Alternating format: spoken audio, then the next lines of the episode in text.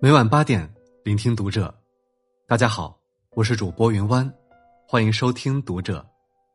今天给大家带来的文章来自作者飘飘。我爸的朋友圈屏蔽了我。关注读者新媒体，一起成为更好的读者。我爸的朋友圈屏蔽了我，但不仅仅是我，还有我的姐姐、姐夫们。第一次发现他屏蔽我的时候，我还是懵的。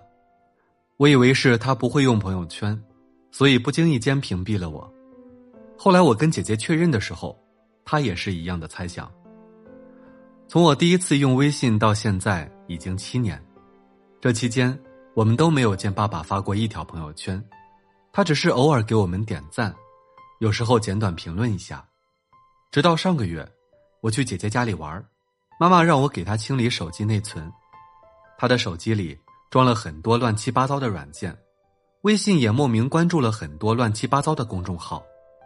当时已经晚上十一点了，我就让她先去睡，清理完了我会把手机放桌上，然后我就躺在客厅的沙发上捣鼓手机。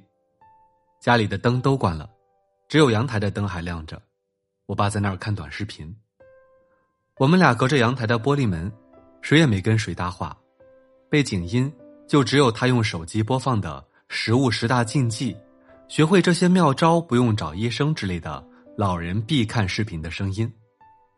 给妈妈清理完手机之后，我准备起身去洗澡，脑袋里突然闪过一个疑问：我只问过姐姐能不能看到爸爸的朋友圈，那妈妈呢？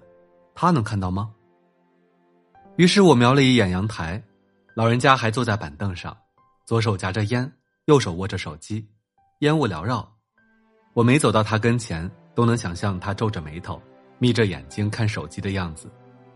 我换了个姿势躺好，手机背对着阳台的方向，打开我妈的微信，偷偷点进我爸的朋友圈。果然是枕边人，我终于有了爸爸朋友圈的入场券。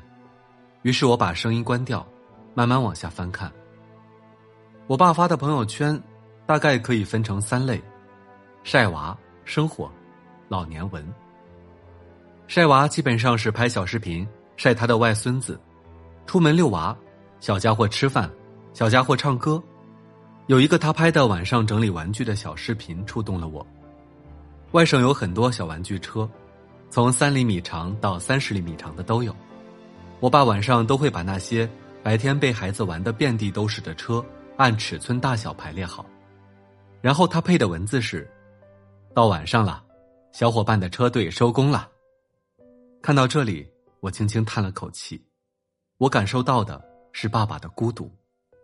他离开老家来到城市，帮我姐姐带小孩周遭没有熟悉的朋友，每天见到的面孔都是家人，社交基本靠微信。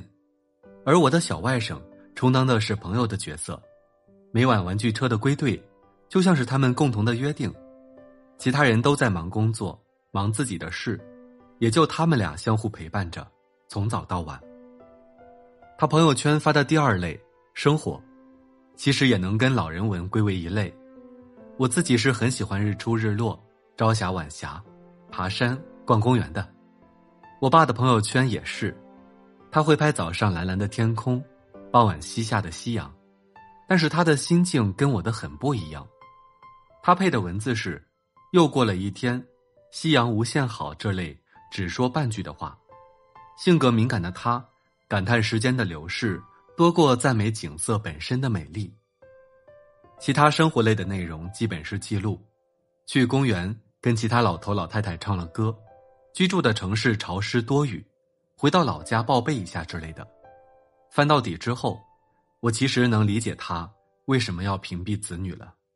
一是他不想让我们看到他伤感的一面，二是他发的内容唱歌老人文，是年轻一代并不入眼，甚至可能嗤之以鼻的。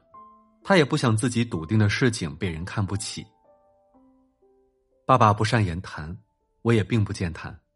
他听到我快到家的时候，会特地到小区门口接我，并排走的时候会伸手搭着我的肩膀，骑自行车想让我坐后座。我都没有任何回应，也没有像我姐那样觉得他接我回家很温馨，我就任他搭着肩不怎么说话，也并不想让他载我。久而久之，他就不再提前等我，两个人走路就各走各的。他走得快，就一路走在前头，我就在后面走自己的。他年纪更大，腰更不好了。我以前觉得他载不动我，如今更不可能载得动了。我能理解父亲的角色是严父，但是倘若自小他能对子女温柔些，给子女更多明面上的疼爱，父女间能有更多沟通交流，彼此的关系就会更柔和。那样他就会发现，他发的朋友圈我能懂，我也会给他点赞，评论说下次我们一起去看夕阳，一起到公园散步。我其实一直记得。小时候在自行车后座上的我，眼前是父亲那被汗浸湿的衬衫，以及他宽厚有力的肩膀，和头顶斜上方的蓝天。好了，今晚的内容就分享到这里，感谢您的收听。如果您喜欢这篇文章，不要忘了在下方点赞哦。我是云湾，我们下期再会。当你敢于孤独，你便掌控了人生。听众朋友，你好！由喜马拉雅、摩铁、读者新媒体联合为你带来的周国平孤独哲学有声书专辑上线了。站内搜索“周国平孤独哲学”，一键会员畅听，快来订阅、评论和分享吧！